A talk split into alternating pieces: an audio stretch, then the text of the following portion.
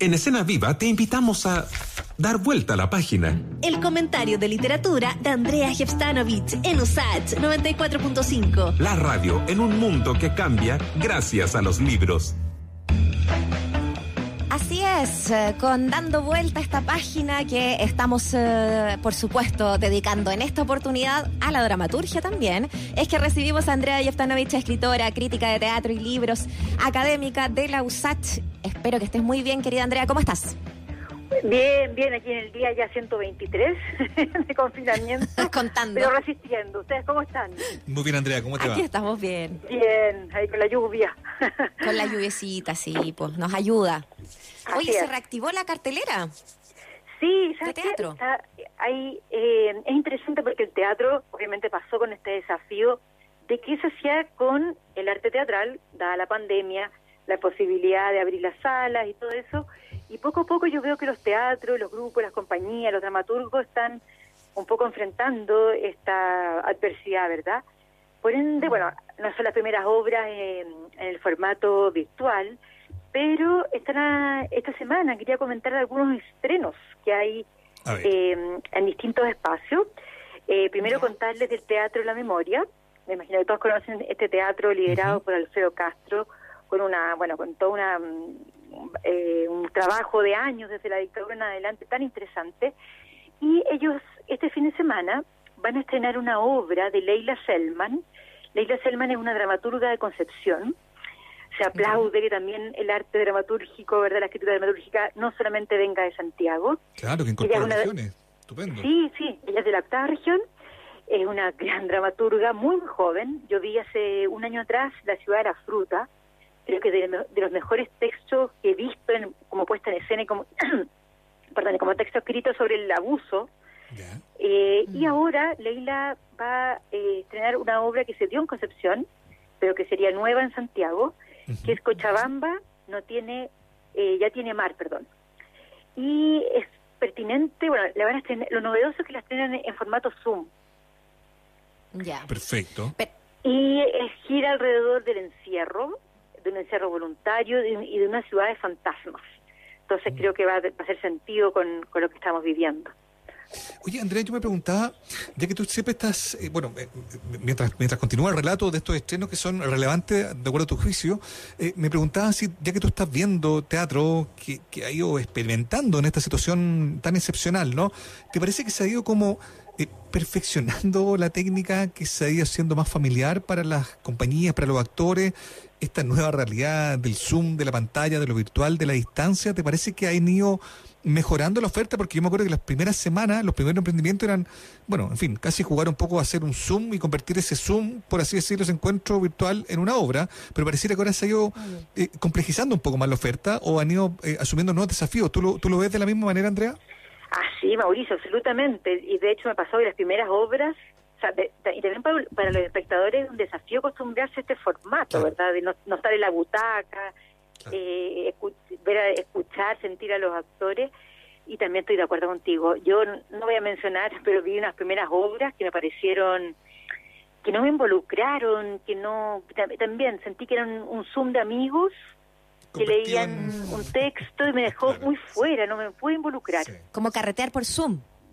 Dices Más tú. o menos, así de fome. pero bueno, no porque- queda otra. Pero pagando, pero pagando con gente que no son tus amigos, digamos, claro. Más encima. Sí, pues. No, claro. Yo creo que fue ensayo y error, porque es Sí. difícil, Claro. imagínate. Sí. De modo que sí, que yo creo que se reflexionó, imagínense que eh, rápidamente, esto es algo in- inédito en algún punto, y la of- las ofertas que, bueno, las- las, eh, los estrenos que hay esta semana, creo que, que incorporaron un poco ese aprendizaje. Mm. Eh, estuve mirando, bueno, la, había- hay de Cochabamba, no tiene mar, eh, algunos en algunos clips de la versión hecha en teatro real, pero creo que se prepararon y es un tipo de es una lectura más monólogo y también tiene algo de concierto, es un poco teatro instalación. De modo que sospecho, Ah, no la he visto en este formato porque se estrena el viernes en Teatro de la Memoria, eh, que va a funcionar mejor. Porque, por el tipo de, de trabajo. Claro. probablemente que tengan esta, esta mm, eh, como, involucrar un poco la plataforma como, como medio, ¿no? Y eso, eso ya se, se, agradece. Eh, ahora, interesante que en todo caso podemos revisar el texto de, de ella, ¿no? Una obra que no, no, no conocemos quizás acá en la, región y poder conocerla. Vamos a repetir el nombre, es Leila Selman, para quienes estén interesados, interesadas, quizás buscar también ahí un poquito más. Esto en el Festival de Teatro de la Memoria. No tengan miedo a estos sistemas, de, si no entra el Teatro de la Memoria, hay una pestañita que dice Ticket eh, Plus y uno entra y vale tres mil pesos la entrada, creo que un precio súper razonable para el teatro. Y también comentar que en el mismo Teatro de la Memoria hay varios ciclos, pero uno que comienza el día lunes se llama Reconstrucción de una obra. Y directores que ya han montado obras en Teatro de la Memoria o en, otros lugares cuentan el proceso de, de escritura, de montaje, Em, y este, este lunes parte con comida alemana de un director que me encanta, que se llama Cristian Plana, que, bueno, súper tiene un lenguaje bien contemporáneo. Y creo que hay algo que del Zoom o de estas plataformas virtuales, seguramente a Mauricio como músico también le debe suceder, tener acceso a los procesos creativos. Tal vez no el gran espectáculo que estábamos acostumbrados antes pero tal vez eh, yo, he visto muchos músicos que han entrado a su estudio y creo que los procesos creativos son, son aprendizaje. Sí, y se, y se abre una intimidad también que, que, no es muy habitual ver, digamos, ¿no? Y ese que es un plus, eventualmente se transforma también en tu propio contenido. Aparte, es aflorar los talentos más, en el caso de la música, los talentos más evidentes, ¿no? Porque una vez, eh, eh, qué sé yo, presume o duda de cierta gente que, que está tan acolchonada con tanto elemento alrededor que desnudos frente a una, con una guitarra frente a una cámara dice, bueno, ¿van a poder o no? Y ahí perdón lo que voy a decir, pero ahí se ven los que son buenos de verdad, digamos, ¿no? Entonces, claro, yo creo, no está grabado, no hay gente que le está como simulando la voz, no sé. Y yo creo que Otra cosa es con guitarra, dicen. Dime, Claro, y, dime tú si me equivoco, Andrea, pero yo creo que en el teatro pasa un poco lo mismo, porque uno ha escuchado grandes actores decir, eh, sí, está bien, el formato es complicado, no es lo mismo, pero es que es bueno, va a ser bueno donde sea, ¿no? sí, hasta, hasta con los mínimos elementos. Yo, de hecho, he estado en los estudios. ¿Cómo se llama el líder de Coldplay? Chris eh, Martin. sí, él está haciendo conciertos desde su, casa. Y bueno, tú dices, un, dos, tres con, con piano, con teclado y, canta y sin mucho efecto, sigue siendo un súper músico, digamos. Mm. Y así con muchos, digamos. Claro, Pero esa cosa como de los elementos mínimos.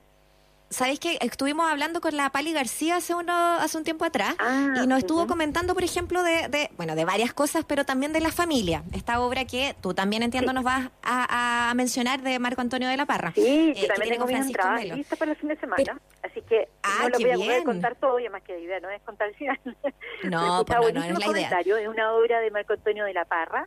Para quienes todavía les interesa, no, no han adquirido entradas, se puede eh, y, bueno, Marco Antonio Parra es un tremendo dramaturgo, ¿verdad? Y que parece que juega muy bien las piezas, porque es una madre, una mujer que está separada, que es Paulina García, que es como el personaje de la madre. Francisco Melo hace del personaje del padre. Y creo que justamente se usa la plataforma Zoom para simular cómo la hija ve a estos padres separados, que cada uno está como muy desconectado o muy abatido por lo que está viviendo. Mm. Sí, es que ella de hecho nos comentó, Andrea, de que ah. justamente le había tocado, por ejemplo, eh, tener que evaluar o, aprender mucho mejor a usar, por ejemplo, la cámara, cómo poner... Eh, eh, eh, para este y otros proyectos, ¿no? Eh, y eso también es como, como más que jugar a, es de verdad, como decían ustedes, ¿no? De entrar en la casa y entrar en lo que está haciendo el aprendizaje de, de, los actores, en este caso, para poder confrontar o afrontar esta nueva plataforma. Así es, efectivamente. Bueno, y ella, imagínense, estamos hablando de una actriz ya de renombre internacional, por ende yo creo que ella también va a ser una de que va a salir ganando en este mínimo formato, va a estar solamente su voz, su cuerpo para defender todo su talento. Totalmente. Oye, Andrea, esto, eh, demos las indicaciones, porque esta, tú dices ya tienes tus tu entradas, o sea, todavía hay entradas disponibles. También en Ticket Plus. Y también en Ticket este, La, la obra va a estar todo el fin de semana hasta fines de julio. Ya. Perfecto. Entonces ahí a través de, eh, de, la, de la página Ticket Plus comprar y por supuesto también eh, ahí te dan todas las indicaciones para poder entrar a la plataforma. Hay una tercera. Sí, y también pensar que ahora podemos ver teatro de otros países, que también Eso es es una... bueno, ¿eh? Ah, bueno. Sí, Eso fue, yo soy fan total de, de Timbre 4. Esta es una sala que mi experiencia ha sido obviamente de espectador de carne y hueso. Es una, sala in- de independiente. Y ahora, con unos pocos meses verdad de pandemia, ya habilitaron la- el formato Zoom y estrenan una obra que se llama La noche devora a tus hijos de Daniel Veronese, que es un director de teatro argentino, dramaturgo también, bastante reconocido. A Chile ha venido varias veces a Santiago Mil con adaptaciones de Chekhov, tanto de La Gaviota, eh, ¿cómo se llama el otro? Del tío Bania, y eh, en este caso un texto de él del año 99 que estaba a punto de ser estrenado en marzo y les toca la pandemia y luego de algún modo lo trabajan y lo reformotean, reformo, refor- el- claro, el formato, gracias, Sí. eh, para este formato Zoom y parece que encontraron la forma de hacerlo. También hay música de David Bowie, he escuchado que es Bueno. muy, eh, muy, muy emocionante y que, claro, se termina con, con esta canción. Y bueno, es un dramaturgo súper sólido. Eh, si alguien tiene dudas, en, Tim- en el mismo sitio, Timbre 4, pueden ver una entrevista que le hacen unas críticas a Dani Veronese sobre este proceso de preparación en el formato Zoom. Y eh, también eh, el ad- adquirir las entradas es muy fácil, dice gorra virtual, hay una pestaña que dice gorra virtual y uno puede comprar las entradas a un precio muy, muy módico Qué bueno. y se da los sábados a las 9, hay que hacer el cálculo con Chile, que es una hora menos, y los Claro. domingos a las 5.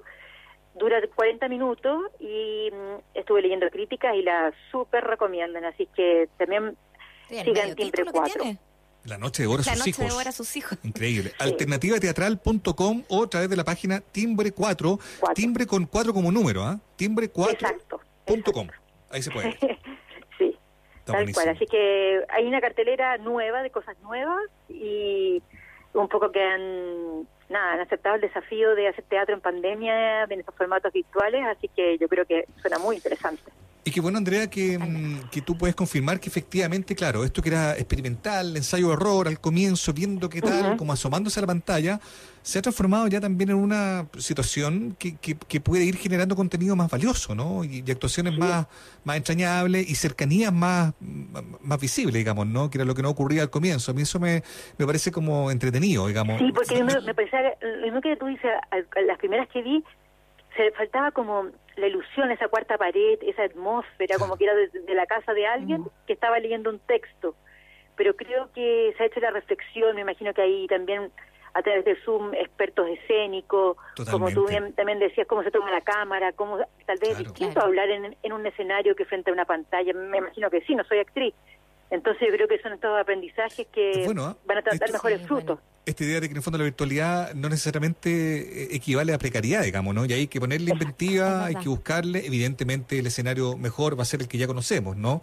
No necesariamente el de antes, sino me refiero al escenario eh, real, digamos, ¿no? Pero en este contexto yo creo que también es bueno ir viendo como mm, esta, mm, esta situación que hasta hace muy poco tiempo era muy inusual, se empieza a instalar también como algo que puede entregar eh, eh, productos de calidad. Así que muchas gracias Claro, por todas las recomendaciones, es un Andrea. ejemplo. Imagino que no sé Bueno, sí, pues. Pedro Aznar en Zoom, tan Y si tú comparas el primer concierto de Pedro Aznar con el último, Ajá. más allá de que siempre es bueno como canta, Hay cambio. Claro. hay muchos cambios. Lo que comienzo era una camarita del, del- del teléfono y tú sentado en el living, pero después ya le vas Ajá. poniendo onda y le vas buscando otra cosa y pone, incorpora otra cámara y otra cosa. Y esa- Y eso le se ha ido viendo en distintos. espacio. Claro, ocupa mejor ¿Verdad? espacio y va, va a contar historias, claro, se, se puede ir mejorando. Yo creo que es también lo que tú estás viendo en el mundo del teatro. Andrea, muchas gracias por haber sido parte de Escena Vía. Como siempre, abrazo, un, Andrea. un, un agrado, un placer. Que estén muy bien. Un abrazo grande. Chao, Andrea. Gracias, chao. Oye, Bueno. son las cuatro.